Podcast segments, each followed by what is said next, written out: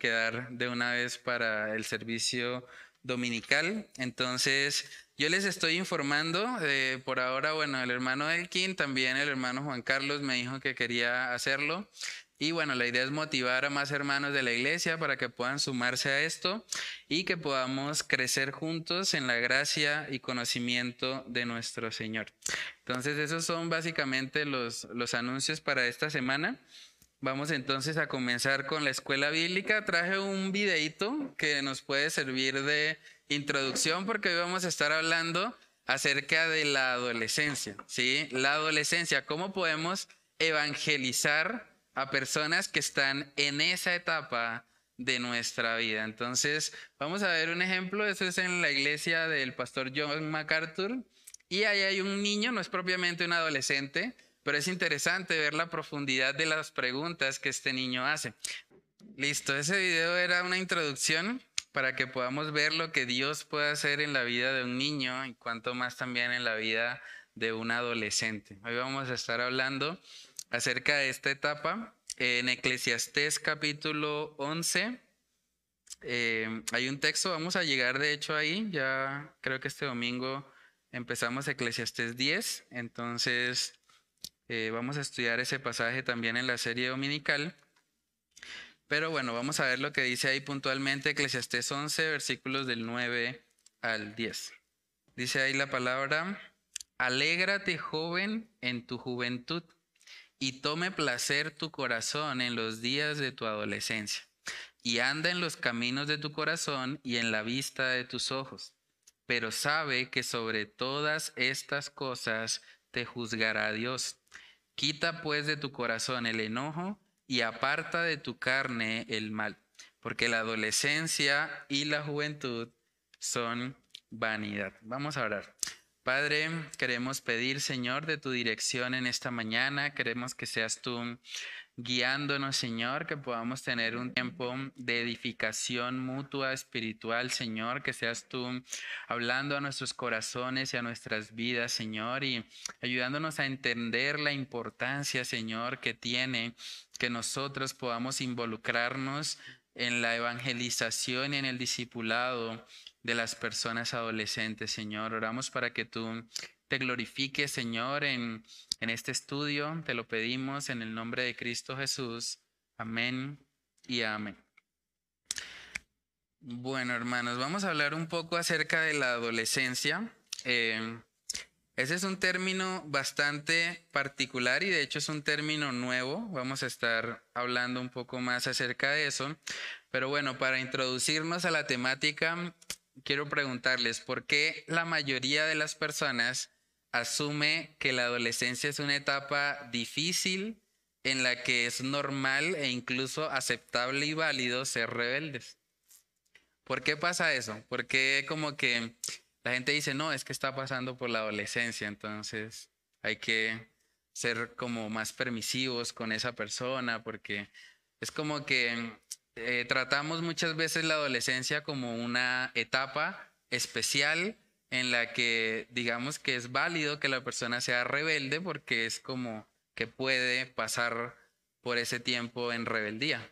¿Por qué pasa eso? ¿De dónde surge esa idea? Ajá, muy bien.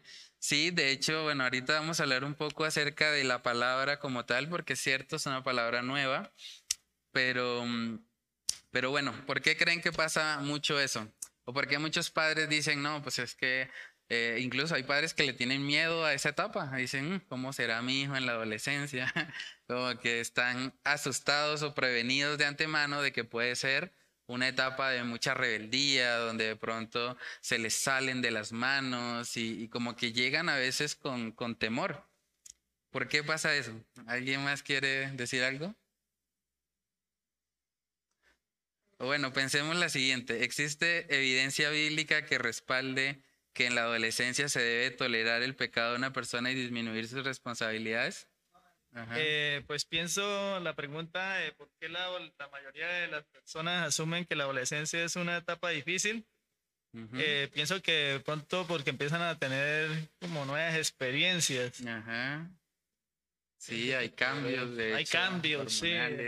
Sí, Aleja, iba a decir algo. No solo, no solo físico, sino, sino también eh, interior. Ajá. Pues yo también quería agregar que, o sea, si bien como que sí es una etapa de transición en la vida de las personas, pues yo creo que como que es más fácil culpar una cosa externa que en sí a la persona. Entonces es más fácil decir como, no, es que está en la adolescencia o es por eso, que realmente como ver cuál es el trasfondo de la situación de por qué hay esas, esas actitudes. Y pues creo que como se ha normalizado de cierta medida, entonces es eso, como es más fácil como echarle la culpa a la adolescencia que a las otras cosas y porque también creo que los papás o como dicen, no, es que yo también me acuerdo de mi época cuando yo estaba en la adolescencia, entonces eso es normal que los chinos sean así. Bueno, no sé. Sí, yo creo que eso es muy importante, digamos que se ha normalizado la rebeldía en esa etapa. Uno puede ver películas en las que el rebelde es el adolescente, el que no le hace caso a sus padres es el adolescente, y bueno, la sociedad en general, digamos que también promueve hasta cierto punto eso y lo ha normalizado. Sí, digamos, si alguien va a una consulta de psicología, la psicóloga le va a decir, no, lo que pasa es que él está en la adolescencia. Entonces, incluso el consejo para los padres es, bueno, hay que ser un poco más pacientes en esta etapa porque está en la adolescencia. Sí, como que el hecho de que esté en esa etapa, digamos, de la vida, le da como un cierto permiso, por así decirlo, unas vacaciones espirituales o vacaciones de responsabilidades. Entonces es como una etapa que se caracteriza mucho porque como están en esa transición, digamos, de la niñez a la adultez, ellos, digamos que quieren recibir de pronto el respeto y, la validación de un adulto, pero al mismo tiempo no quieren tener las responsabilidades de un adulto.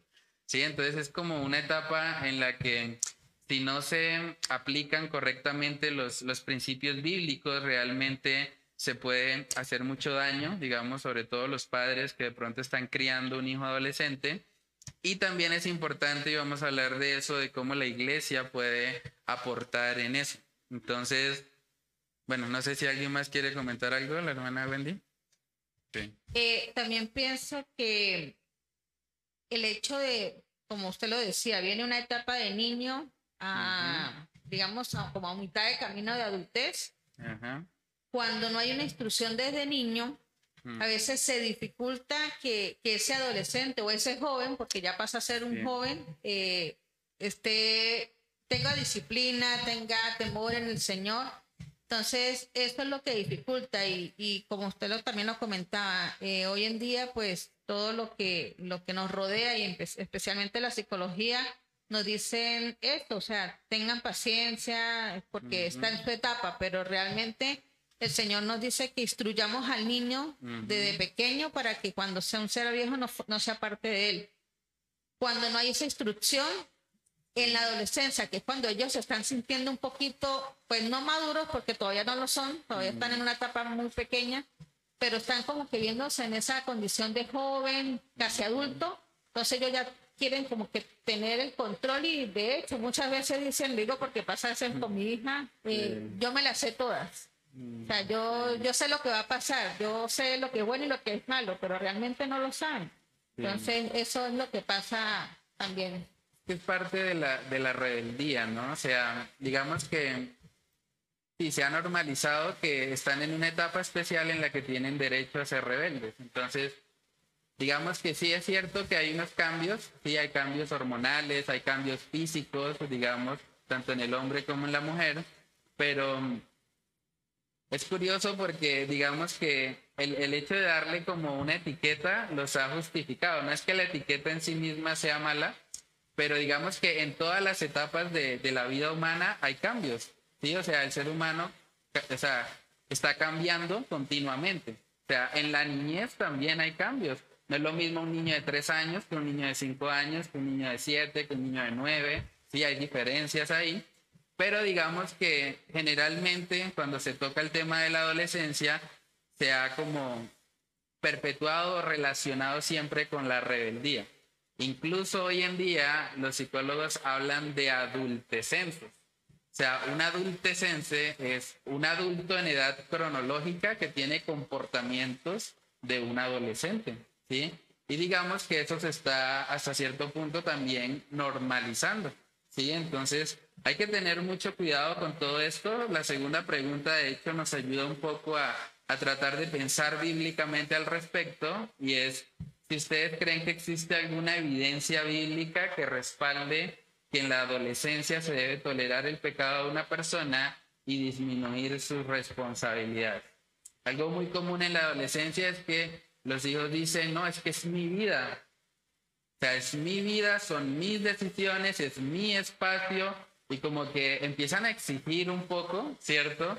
De pronto, si tenían ciertas responsabilidades, pueden empezar a, a desistir de ellas y como que muchos padres de pronto si no aplican los principios bíblicos correctamente, pueden ceder a estas pretensiones por la excusa de que están en la adolescencia. Entonces, ¿Hay alguna evidencia bíblica que respalde? Bueno, cuando hablamos de adolescencia también es importante definir eso. Más o menos estamos hablando de entre 12 y 19 años. Es como el rango de, de edad que se reconoce generalmente como adolescencia. Entonces, en esta etapa dice algo la Biblia acerca de que hay como una excepción con este grupo de personas, que de pronto hay ciertas cosas que no aplican para ellos o es una idea que realmente es externa a la Biblia?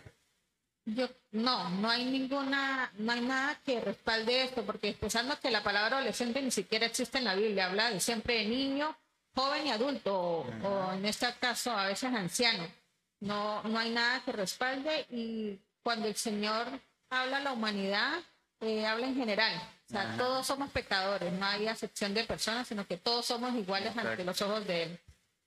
Eso es muy importante, o sea, digamos, tenemos que tener claro que todos estos conceptos que generalmente le tratan de atribuir a esa etapa de la vida realmente vienen de fuentes externas y de fuentes que realmente no son eh, piadosas. Por ejemplo, cuando la Biblia habla de la rebeldía, la rebeldía es un pecado. O sea, delante de Dios es un pecado que no está justificado en una cierta etapa rebeldía es pecado delante de Dios. Vamos a verlo. Primera de Samuel capítulo 15.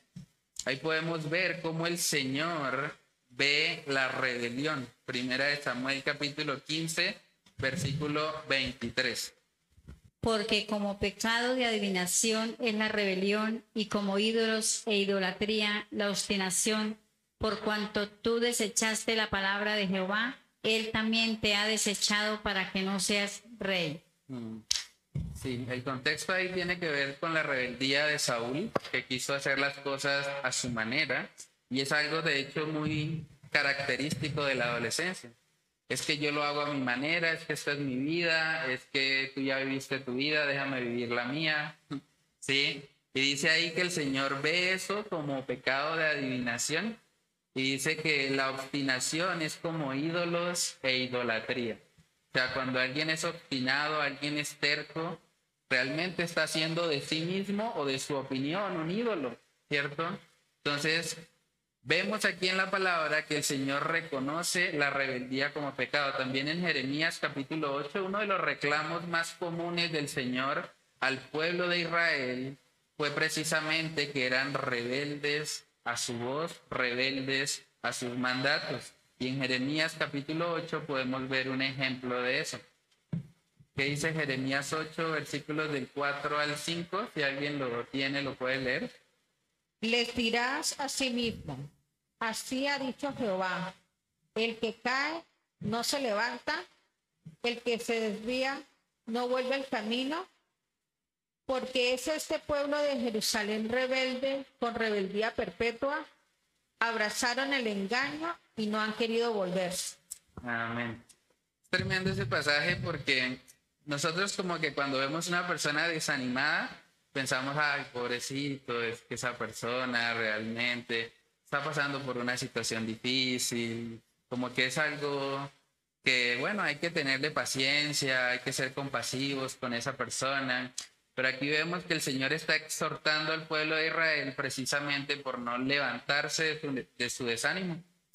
Sea, una persona que está, que conociendo la palabra de Dios y sabiendo que Él nos llama a vivir para Él, que Él es un Dios perdonador, un Dios misericordioso, Cuando una persona insiste en estar desanimada, insiste en estar apartada del camino, apartada del servicio a Dios, pues está cayendo también en rebeldía. Y por eso vemos que el Señor exhorta al pueblo de Israel y dice, que cae no se levanta, que se desvía no vuelve al camino. Dice, porque es este pueblo de Israel rebelde con rebeldía perpetua. O sea, abrazaron el engaño y no han querido volverse, o sea, volverse al Señor. Entonces, es algo también que debemos tener muy presente. El Señor quiere realmente que cuando nosotros fallamos, cuando nosotros pecamos, rápidamente nos arrepintamos. Él murió en la cruz y pagó el precio por nuestra maldad. No deberíamos convertirnos en nuestros propios jueces y tratar como de, de machacar ahí sobre nuestros errores y estar todo el tiempo con una actitud de autocompasión, porque eso eventualmente también llega a ser rebeldía. Entonces, aquí vemos que el Señor habla de la rebeldía en términos generales, no se hace una excepción para un grupo de personas o para una etapa de vida. Y cuando nosotros investigamos un poco sobre la palabra adolescencia, resulta que un psicólogo en el año 1904 fue el primero en utilizar este término. La palabra adolescencia, adolescencia perdón, viene de adolecer y el diccionario define adolecer como la falta de algo, digamos, eh, digamos, se supone que una persona cuando está en la adolescencia adolece de ciertas capacidades para poder comportarse como un adulto. Sí, es como que no es todavía un adulto, entonces está como en una etapa, digamos que intermedia, antes de, llegar como tal a, a tener las habilidades o el comportamiento de un adulto. Pero es bastante curioso porque cuando nosotros nos vamos a la palabra de Dios y buscamos adolescentes en la palabra de Dios, podemos ver que realmente muchos vivieron vidas muy piadosas. O sea, adolescentes entre los 12 y 19 años que realmente fueron usados grandemente por el Señor. Y uno de ellos fue precisamente nuestro Señor Jesucristo. En Lucas capítulo 2, vamos a ver qué hacía nuestro Señor Jesús a los 12 años de edad cuando estaba entrando a lo que el mundo llama la adolescencia. Lucas capítulo 2, versículos 41 al 47. Si alguien tiene ese texto, lo puede leer. Iban sus padres todos los años a Jerusalén en la fiesta de la Pascua. Y cuando tuvo 12 años, subieron a Jerusalén conforme a la costumbre de la fiesta. Al regresar ellos, acabada la fiesta, se quedó el niño Jesús en Jerusalén sin que lo supiesen José y su madre. Y pensando que estaba entre la compañía, anduvieron camino de un día y le buscaban entre los parientes y los conocidos. Pero como no le hallaron, volvieron a Jerusalén buscándolo. Y aconteció que tres días después le hallaron en el templo, sentado en medio de los doctores de la ley, oyéndoles y preguntándoles. Y todos los que le oían se maravillaban de su inteligencia y de sus respuestas. Amén. Es interesante ver eso porque Jesús está, digamos que, entrando, sí, a la adolescencia con 12 años y vemos ahí que lo que él estaba haciendo era compartiendo con los ancianos, con los doctores de la ley, estaba haciendo preguntas. Sí, yo creo que parte de, de lo que también ha hecho mucho daño en nuestra sociedad es pensar que el adolescente solo debe relacionarse con adolescentes. Entonces, si alguien cree eso, y de hecho es parte también de lo que muchos adolescentes piden, como parte de su rebeldía, ellos dicen, no, no quiero estar con adultos, quiero estar con más jóvenes, porque eso es lo que me, me hace sentir más cómodo, ¿cierto? Pero precisamente, digamos, un adolescente es una persona que necesita mucha instrucción, necesita que haya alguien que pueda modelarle el evangelio, ¿sí? Debe haber un referente. ¿A quién me debo parecer? No es a mi amigo adolescente, debo parecerme a alguien que sea un modelo piadoso para mí. Entonces, es muy importante ese aspecto y Jesús lo, lo ejemplificó muy bien. Eso de que de pronto los jóvenes no pueden relacionarse con los adultos mayores, eso realmente es una construcción social. pero un joven puede perfectamente, y bueno, lo vimos hace un momento con el niño haciendo eh, las preguntas, o sea, un niño, un adolescente puede perfectamente relacionarse con un adulto mayor, con una persona de edad diferente y puede mantener una conversación. De hecho, dice ahí el texto que los que le oían se maravillaban de la inteligencia y de las respuestas de Jesús. Sea, parte de lo que el Señor también hace a través de la iglesia es que aprendemos en medio de las relaciones intergeneracionales. ¿sí? Cuando una persona mayor, como hablábamos también en el estudio pasado, se dedica a enseñar a otros más jóvenes, a otros que tal vez no tienen la misma experiencia, eso ayuda mucho. O sea, eso es algo que es de bendición y por eso debemos involucrarnos todos en eso. Desafortunadamente muchos padres no entienden este principio. Entonces, si los padres no asumen esa responsabilidad, por lo menos nosotros como iglesia podemos prestar un apoyo y podemos estar atentos a quiénes son los adolescentes, quiénes son las personas que están en esta etapa para nosotros poder acercarnos a ellos y serles de ejemplo para sus vidas. En segunda de Crónicas capítulo 34 vamos a ver también el ejemplo de otro adolescente en la Biblia. Este se llama Josías. Segunda de Crónicas, capítulo 34, vamos a ver lo que hacía el rey Josías a sus 16 años de edad. Segunda de Crónicas 34, versículos del 1 al 7. Reinado de Josías. De ocho años era Josías cuando comenzó a reinar, y 31 años reinó en Jerusalén. Este hizo lo recto ante los ojos de Jehová y anduvo en los caminos de David su padre, sin apartarse a la derecha ni a la izquierda. Reformas de Josías. A los ocho años de su reinado, siendo aún muchacho, comenzó a buscar al Dios de David su padre, y a los doce años comenzó a limpiar a Judá y a Jerusalén de los lugares altos, imágenes de acera, esculturas e imágenes fundidas y derribaron delante de él los altares de los Baales e hizo pedazos las imágenes del sol que estaban puestas encima. Despedazó también las imágenes de acera, las esculturas y estatuas fundidas, y las desmenuzó, y esparció el polvo sobre los sepulcros de los que les habían ofrecido sacrificios. Quemó además los huesos de los sacerdotes sobre sus altares y limpió a Judea y a Jerusalén. Lo mismo hizo en las ciudades de, de Manases, Efraín, Simeón y hasta Neftalí, y en los lugares asolados alrededor. Y cuando hubo derribado los altares y las imágenes de acera, y quebrado y desmenuzado las esculturas, y destruido todos los ídolos por toda la tierra de Israel, volvió a Jerusalén.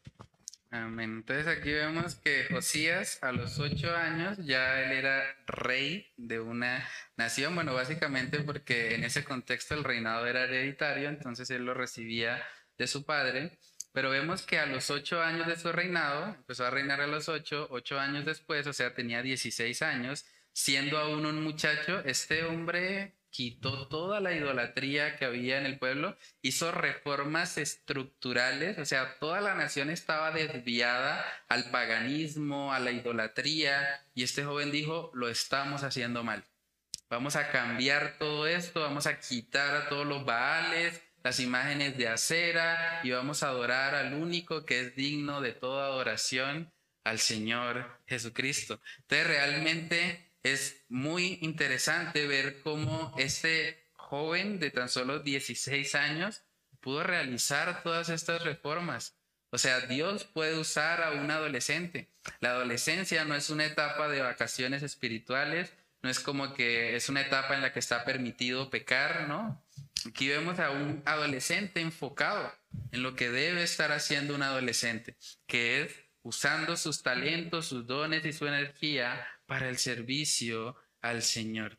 Entonces, es importante que nosotros podamos comprometernos con eso. Yo sé que es algo que es, digamos, contracultural hoy en día, porque incluso dentro de hogares cristianos se permite muchas veces como ser un poco más laxos, quitarles de pronto responsabilidades, pero se supone que ellos están en la etapa de transición para llegar a ser adultos. Bastante curioso cuando uno mira la cultura hebrea, un hombre a los 13 años ya era considerado un adulto joven y una mujer a los 12 años era considerada ya una mujer. La cultura hebrea funcionaba así. Por eso es probable, hay autores que dicen que, por ejemplo, la Virgen María es probable que tuviese a Jesús alrededor de los 14, 15 años. O sea, era hasta cierto punto permitido esto, pero también vivían en un contexto totalmente diferente al nuestro. O sea, ahí los padres realmente estaban involucrados en la crianza de sus hijos. Por ejemplo, Jesús aprendió de su papá la labor de la carpintería.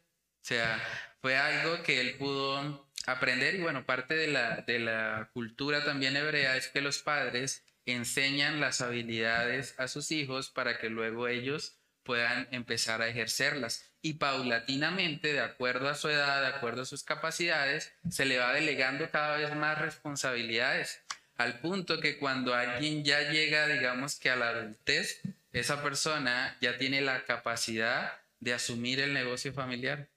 O sea, así funcionaba la cultura hebrea. Ahora, nosotros no vemos hoy en día muchos adolescentes o muchos jóvenes como comprometidos de pronto con causas como la que tenía Josías, con ayudar a que, por ejemplo, la nación colombiana deje el paganismo, que quiten cosas que no le agradan a Dios, como el aborto, el matrimonio igualitario y demás. ¿Por qué los jóvenes no están haciendo eso? ¿Será que Josías tenía, no sé, un don especial de parte de Dios? ¿O realmente eh, este hombre y su familia también estuvieron involucrados en su crianza de tal manera que él entendió el llamado que tenía como creyente aún desde muy temprana edad. Entonces, es muy importante eh, entender eso y poder formar parte de lo que Dios quiere hacer en la vida de los adolescentes. O sea, un adolescente hoy en día jugando videojuegos, eso que juegan ahora Free Fire creo que se llama, o sea, es, es una pérdida de tiempo, sí. O sea, y es tiempo que se va y no vuelve. O sea, un adolescente hoy en día está siendo bombardeado por una cantidad de cosas que realmente no sirven para nada, o sea, no tienen valor eterno.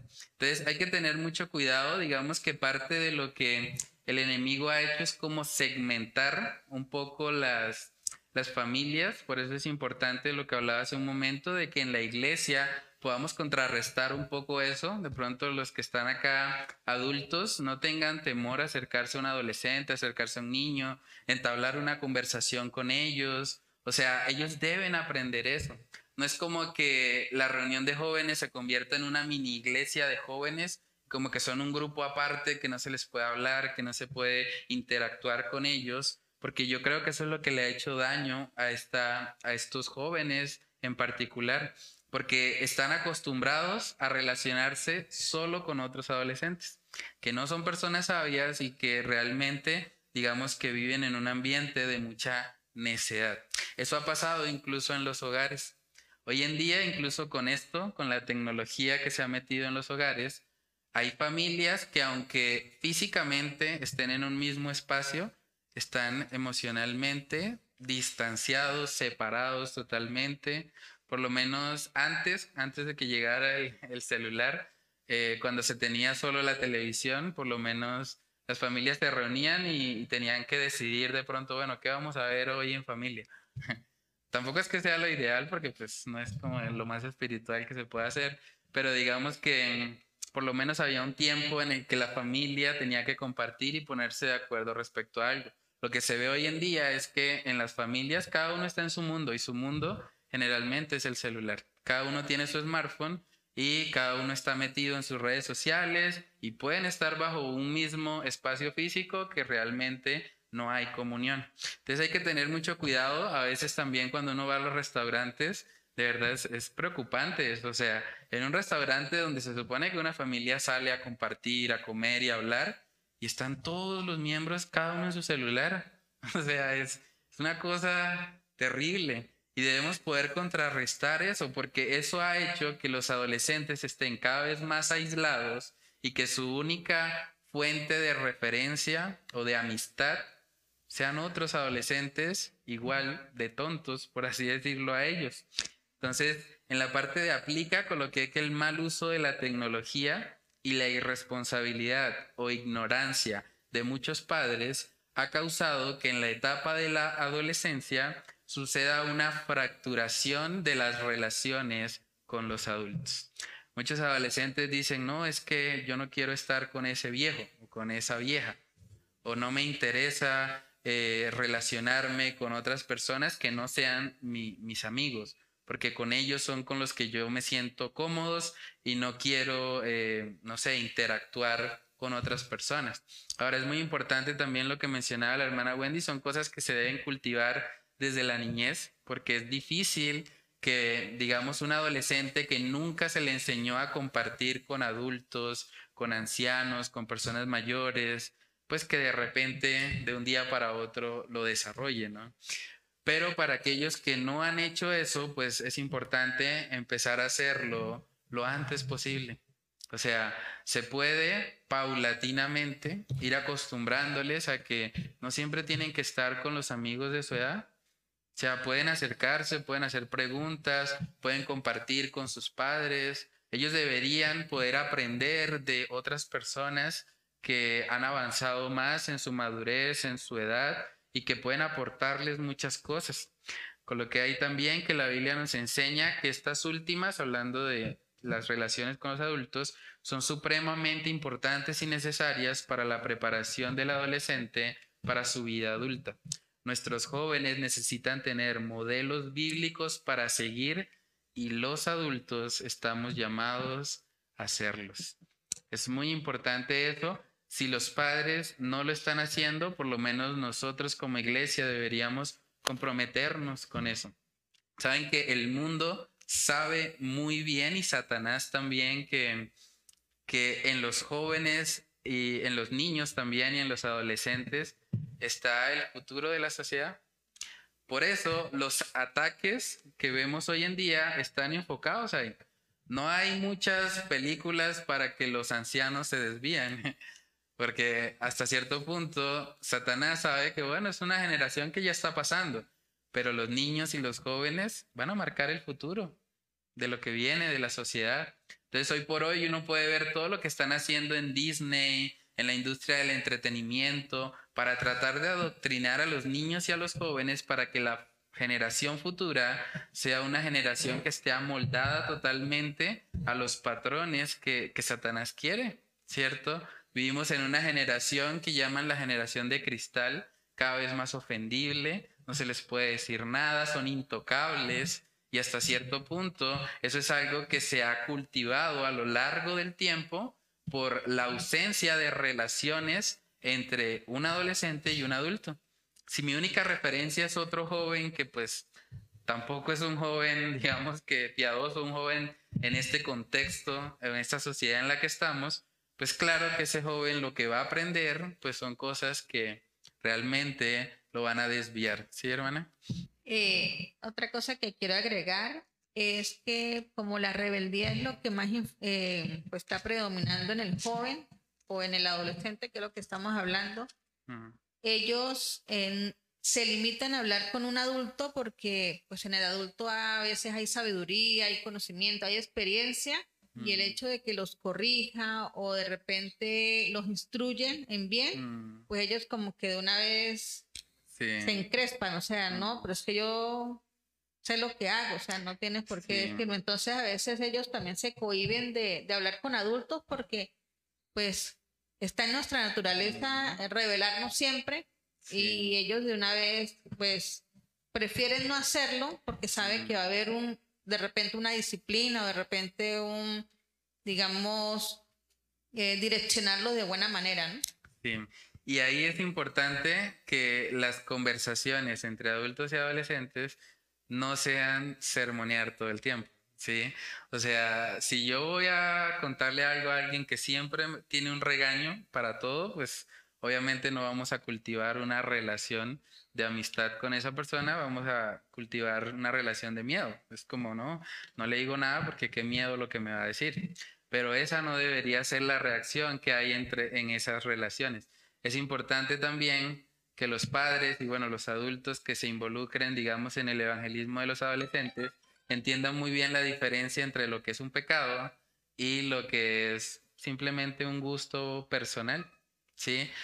Porque los jóvenes hasta cierto punto están en una etapa en la que están razonando. O sea, ellos necesitan, no, no que les digan que no hagan ciertas cosas, ellos necesitan que les expliquen por qué. Por ejemplo, si un joven o un adolescente llega a la casa diciendo, no, me quiero pintar el cabello totalmente de rojo, azul y verde. ¿Qué debería hacer un papá? No debería primero escandalizarse. ¿Cómo se le ocurre hacer eso? Eso es una locura. ¿Cómo así? O sea, ¿usted qué se cree? ¿La bandera de Colombia? No, eso no se puede. O sea, si reaccionamos así, obviamente, pues él no va a, contar más eso, pero sí podemos ayudarle a pensar, ¿por qué lo quieres hacer? O sea, ¿cuál es tu motivación? ¿Qué, qué beneficio vas a obtener si lo haces? O sea, cuando le ayudamos a que él razone, podemos incluso a través del mismo razonamiento de ellos llevarlos a concluir, sí, es como una tontería, mejor no lo hago. Pero si simplemente le decimos, no, no lo hagas, pues el corazón rebelde de ellos va a ser exactamente lo contrario, ¿cierto? Eso que, que usted dice, aquí había un adolescente que yo intentaba hacer eso con él. Sí pero venía y me sacaba razones que él solamente se creía. Ok, sí. ¿Sí me entiendes? Entonces, ¿por qué te vas a hacer eso? Aparte de que se te ve feo, ¿por qué lo haces? No, porque no sé, o sea, y se autoconvencía y te decía, lo hago y está bien hecho y, hay razones de peso que no son razones de peso. Sí. Es que ahí es donde está el razonamiento. Entonces hay que llevarle a comprender por qué sus razones no son razones de peso. Sí, entonces claro, es un problema muy de fondo y que requiere mucho también de, pues, de la sabiduría, obviamente, del Señor y del involucramiento de los padres. Realmente eh, digamos que la responsabilidad principal en la crianza y formación de los hijos bíblicamente recae sobre los padres.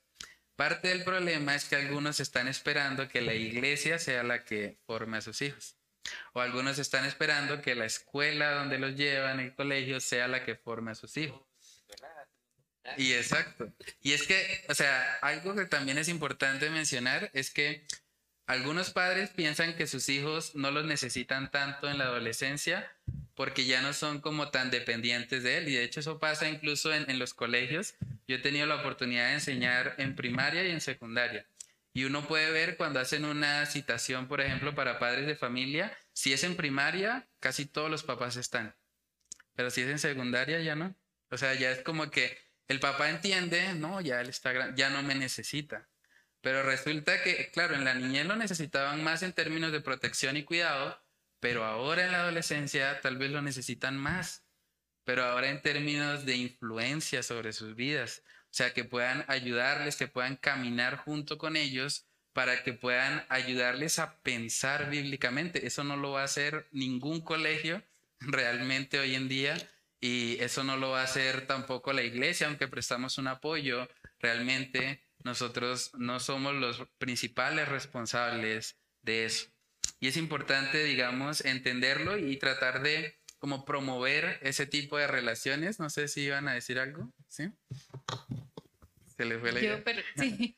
No, pues eh, como lo que ahorita Juanpa estaba comentando, como ahí creo que es el hecho de nosotros ser conscientes de que en serio es una generación que está bombardeada mm. completamente, o sea, el alcance o, lo que llega a significar tener un celular en las manos de un adolescente es abrirse a un mundo completamente diferente, conocer qué está pasando en cualquier otro lugar del mundo, no sé, o sea, porque hay muchas cosas, pues yo estoy, pues ya no soy adolescente, pero estoy súper pequeña y tengo mucho contacto con los adolescentes, con muchos adolescentes. Mm. Y yo los veo a ellos y yo siento que hay una diferencia abismal de una generación a la otra, porque claro, yo no crecí con un celular, pues solo cuando digamos ya estaba más grande que era lo más común, pero ellos o sea, tienen al alcance muchas mentiras y eso es lo que les está bombardeando continuamente sus mentes. Entonces, como que sí necesitamos mucha sabiduría de Dios y pues pedir como Señor, ayúdanos a, que esas mentiras, a que tu verdad pues para ellos sea más grande que, que esas mentiras, porque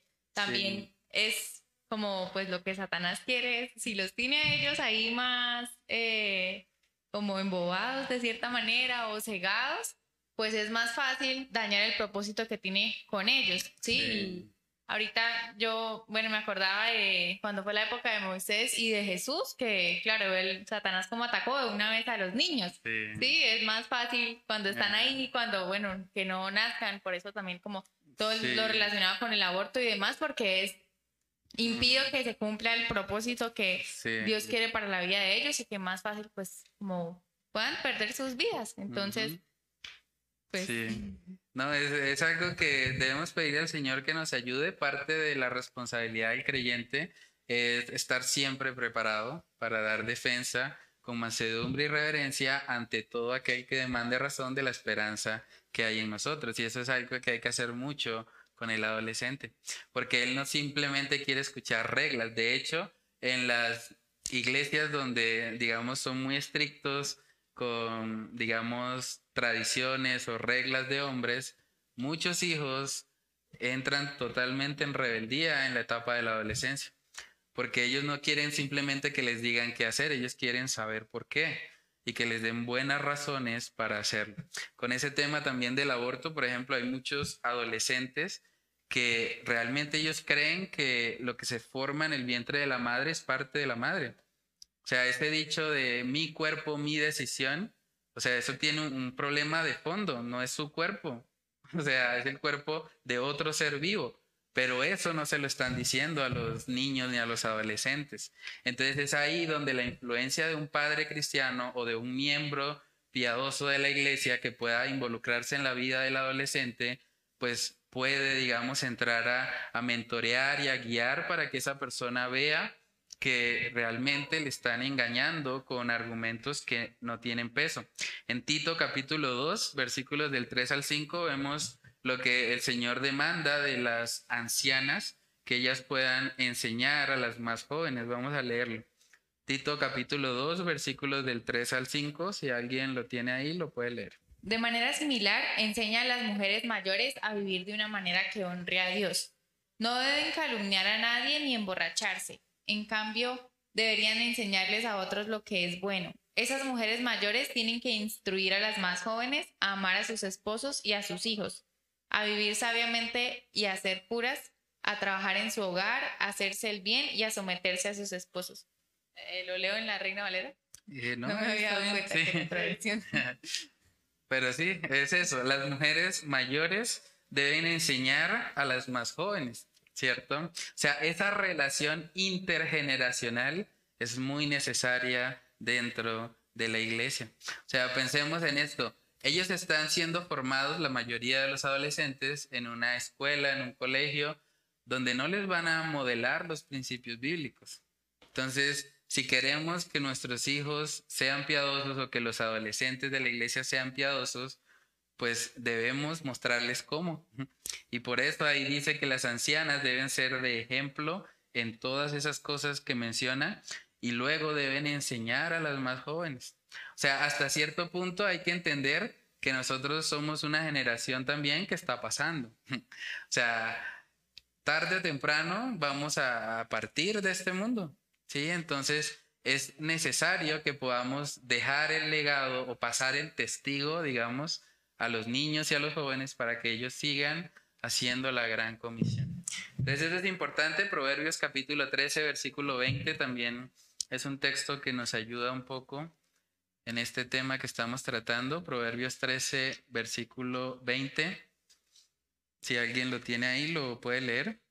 El que anda con sabios, sabio será, mas el que se junta con necios será quebrantado. El que anda con sabios, sabio será. O sea, nosotros tendemos a parecernos a aquello con lo que nos asociamos. Por eso es muy importante asociarse con los adolescentes. O sea, que ellos puedan, digamos, tener una relación cercana con una persona adulta que les pueda modelar bíblicamente cómo se ve la vida cristiana. Eso es algo muy importante. Yo sé que muchos adolescentes tienden a reclamar su espacio, ¿sí? Pero es algo que hay que pedirle al Señor la sabiduría para tener el acercamiento a ellos. Digamos, es, es característico también de la etapa de la adolescencia o de la juventud que hay mucha energía, ¿sí? Hay mucha, digamos que, felicidad hasta cierto punto y eso es algo que se debe encaminar para bien. De hecho, Dios mismo nos enseña que Él no está en contra del gozo. El texto base que leímos dice, alégrate joven, o sea, gózate en los días de tu juventud. No hay nada de malo en que un joven se divierta sanamente, pero también deben aprender cómo hacerlo. O sea, si sus amigos son personas que se divierten, por ejemplo, con el alcohol, con el sexo ilícito, con las drogas, pues esa, esa, digamos, necesidad de alegría y de gozarse, pues está mal enfocada, ¿cierto? Pero si ellos tienen un contexto, así no sea con otros, em, sí, con otros adolescentes o con otros jóvenes de su misma edad, pero tienen un contexto donde ellos pueden llegar y pueden divertirse sanamente, eso también les ayuda. Algo por lo que yo le doy gracias a Dios es porque casi que orgánicamente la reunión de jóvenes de acá de la iglesia se ha convertido en una reunión familiar. O sea, viene la hermana Paola con sus hijos, viene el hermano Eduardo con su hijo Josué, a veces también el hermano Eduardo de Lebrija trae a, Samuel. Y digamos que ese, ese tipo de, de, relaciones o de interacción familiar es algo que ha sido bueno y ha sido positivo para ellos. Y podemos jugar, jugamos a veces ping-pong, jugamos charadas también, les gusta mucho, que yo coloco acá una palabra, ellos tienen que adivinarlo y se están divirtiendo. Y eso es bueno que ellos lo hagan porque son, digamos que placeres legítimos que el Señor nos ha regalado y que quiere que disfrutemos. O sea, el mandamiento de Eclesiastés es alégrate. O sea, es un mandato, no es eh, una opción. Y el joven debería alegrarse en su juventud. Es cierto, y de hecho lo que veíamos también hace ocho días, que es una etapa, digamos, de mucha felicidad, de mucho gozo, y que debemos ser conscientes que hay que vivirla para el Señor porque eventualmente pues vendrán los dolorosos, por así decirlo. Vendrá el tiempo donde empiezan los achaques, donde ya el cuerpo, por más que queramos, no responde igual. Ya un trasnocho ya pesa, ya el siguiente día no se está con la misma energía. De pronto, bueno, en la juventud o en la adolescencia, claro, podía trasnochar y al siguiente día estaba como una lechuga, ya no. Y ahora cuando come algo se ve reflejado en su cuerpo, cuando come de más. Entonces, digamos que hay que ser conscientes de, de todos esos cambios y al mismo tiempo hay que ayudar a los jóvenes a que aprendan a divertirse sanamente en el Señor. Entonces, bueno, coloqué en la parte de razona que el mundo y Satanás saben que los jóvenes tienen un potencial tremendo para servir al Señor. Eso es bastante curioso porque así como la iglesia está haciendo una gran comisión para tratar de alcanzar a los perdidos, es como si Satanás y todos sus secuaces, sus demonios, están trabajando también activamente, pero para hacer su gran comisión de engañar al mundo y de tenerlos totalmente esclavizados. Y hoy por hoy está pasando mucho, sobre todo en la industria del entretenimiento. Hace poco también salió una película de Disney supuestamente para niños en la que aparece un beso lésbico.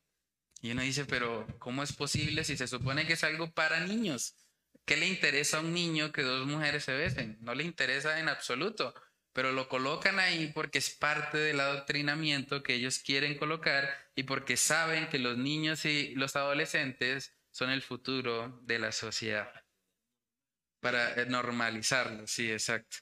Entonces, el mundo y Satanás saben que los jóvenes tienen un potencial tremendo para servir al Señor, por eso muchos de sus ataques están enfocados en ellos. Así que es importante que como iglesia reaccionemos y entendamos que parte de la gran, de la gran comisión es invertirnos en las vidas de los niños y los jóvenes. De hecho, parte de lo que el Señor hizo en el libro de Hechos y bueno, a lo largo también que ha hecho de la historia de la iglesia, ha tenido que ver con la vida de jóvenes. No sé si ustedes sabían que Charles Spurgeon comenzó su ministerio a los 18 años.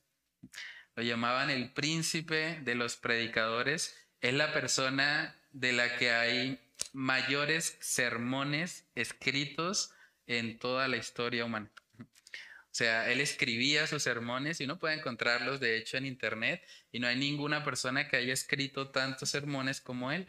Parte porque pues empezó a los 18 años, ¿no?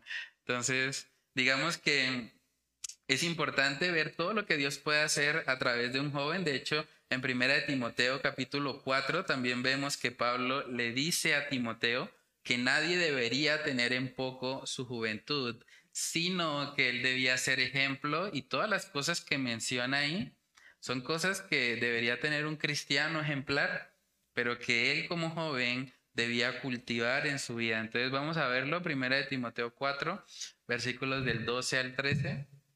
Ninguno tenga en poco tu juventud, sino sé ejemplo de los creyentes en palabra, conducta, amor, espíritu, fe y pureza entre tanto que hoy, ocúpate en la lectura, la exhortación y la enseñanza. Amén. O sea, ahí vemos que un joven puede comportarse y puede ser ejemplo. Incluso ejemplo de todas esas cosas. O sea, dentro de la congregación, un joven que vive los principios de la palabra puede ser ejemplo en todo lo que menciona ahí, en palabra, conocimiento de la escritura, en conducta, su forma de actuar, en amor, sí, que ejemplifique el amor cristiano en la congregación, en espíritu, lleno del espíritu, en fe y pureza. Eso también es importante resaltarlo. Algo que se ha promulgado mucho, sobre todo en, en la adolescencia actual, es que la adolescencia también es un tiempo donde hay permisividad para el pecado sexual. Porque es como que dicen, no, es que están en la etapa donde empiezan a tener esos cambios y, y no, si ahí sí es permitido de pronto un poquito de pornografía, como que puede, sí, tiene, dejarlo, dejarlo porque está explorando, ¿sí? Así es como el mundo y la psicología lo ven hoy en día. Es como que hay que permitirlo porque sí está en esa etapa, ¿sí? Pero a la luz de la palabra no existe esa etapa en la que es permitido pecar. O sea, aquí vemos que un joven puede ser ejemplo en pureza. O sea, un joven puede mostrarle a un viejo, por así decirlo, cómo se, cómo se vive en pureza. O sea, no es algo que sea solamente que los abuelitos son los que realmente se guardan sexualmente, ¿no? Un joven puede ser de ejemplo para toda la congregación, para otros creyentes, de cómo guardarse en pureza. Entonces, vemos que el Señor, y de hecho, bueno, Timoteo es un ejemplo.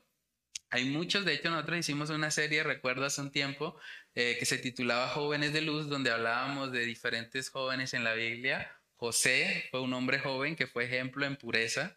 Cuando la esposa de Potifar quiso tentarlo, él inmediatamente huyó, consciente de quién es Dios, de que Dios le estaba viendo y que pecar no era un pecado contra Potifar, era un pecado primeramente contra Dios.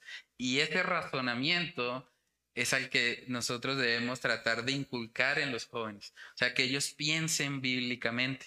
Entonces, Timoteo es un ejemplo de eso y otro gran ejemplo que tenemos en la Biblia es el primer mártir de la iglesia. Es interesante porque el primer mártir no fue un anciano, no fue un adulto mayor, no fue alguien que llevaba, no sé, 30 años de convertido, 40, 50 años en el Evangelio, ¿no? Fue un joven, un joven lleno del Espíritu Santo que se dejó usar por él y que entregó su vida totalmente para la gloria de nuestro Dios. Entonces, Hechos capítulo 7 versículos del 55 al 60. Pero Esteban, lleno del Espíritu Santo, puesto los ojos en el cielo, vio la gloria de Dios y a Jesús que estaba a la diestra de Dios, y dijo, He aquí veo los cielos abiertos y al Hijo del Hombre que está a la diestra de Dios. Entonces ellos, Dando grandes voces, se taparon los oídos y arremetieron a una contra él. Y echándole fuera de la ciudad, le apedrearon, y los testigos pusieron sus ropas a los pies de un joven que se llamaba Saulo. Y, apedreaban a Esteban, mientras él invocaba y decía, Señor Jesús, recibe mi espíritu. Y puesto de rodillas, clamó a gran voz, Señor, no les tomes en cuenta este pecado. Y habiendo dicho esto, durmió. Amén. Tremendo, ¿no? Lo que Dios puede hacer en la vida de un joven. Las palabras de Esteban, de hecho, fueron las mismas palabras que el Señor Jesús pronunció en la cruz. O sea, este joven estaba lleno del Espíritu Santo. Estaba totalmente dispuesto a entregar su vida por amor a Cristo Jesús. Y eso puede pasar en la vida de un adolescente, de un joven hoy en día. Pero para eso es necesario que ellos crean y vivan el Evangelio. Es interesante también el contraste porque Saulo, el personaje que se menciona aquí, eh, al que le pusieron las prendas de Esteban a sus pies, eh, dice que era un joven. o sea, en ese momento Saulo era un joven que estaba sirviendo, por así decirlo, a los intereses de Satanás. Estamos en un contexto donde hay muchos Saulos que están sirviendo a los intereses de Satanás porque están viviendo en contra de los principios bíblicos, porque están, digamos que, siendo influenciados por tantas ideologías que van en contra del conocimiento de Dios. Pero así como Dios transformó a Saulo, y lo convirtió de hecho más adelante en la persona que más libros escribió de toda la Biblia y uno de los personajes más influyentes de todo el Nuevo Testamento. De la misma manera, cada joven que hoy está perdido, que hoy está, digamos que adoctrinado con todas estas cosas, si tiene un encuentro con el Señor, así como Saulo lo tuvo, ese joven puede convertirse en el apóstol Pablo del 2022. O sea, puede ser eh, una persona que Dios use tremendamente. Entonces, no debemos subestimar a los jóvenes, debemos procurar activamente invertirnos en ellos y entender también que, que tienen un gran potencial para servir a Cristo y para ser usados por Dios en el avance de la gran comisión acá en la tierra. Entonces coloqué ahí una frase para meditar. Los adolescentes están bombardeados en nuestra cultura de malas enseñanzas que les generan dudas. Predícales el Evangelio, lo dijo Matías Peletay, es un autor que de hecho coloqué atrás en, un artículo para leer. Ah, quedó didáctica la hoja. Es así y luego así. Entonces se la llevan para la casa y le hacen una actividad a sus hijos adolescentes. No, mentira. Pero bueno, no sé si haya preguntas, comentarios sobre este tema, hermana. Yo quisiera comentar o agregar algo, ¿sí? Eh, hace rato estuvimos leyendo Tito 2.3, que habla acerca de que las ancianas enseñan a las jóvenes.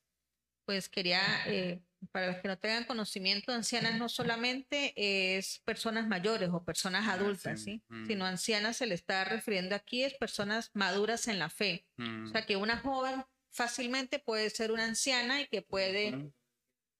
¿Ah? Sí. Entonces es importante que a veces eh, los, las jóvenes o los jóvenes pues tengan el, conocimiento para que también puedan ser de apoyo a esos adolescentes o a esos niños, porque también en los niños también pueden ser de, de, mucha de mucha bendición. Mm. Entonces quería pues aclarar eso. Sí, no, eso es muy importante y digamos que tristemente muchas familias no son conscientes, ¿no? De como de la importancia de esas relaciones intergeneracionales. Entonces, digamos que como iglesia podemos ofrecer ahí una mano y, bueno, involucrarnos todos de verdad en lo que Dios está haciendo y en lo que Dios quiere hacer en la vida de, de los adolescentes. Entonces, no sé si alguien más quiere comentar algo.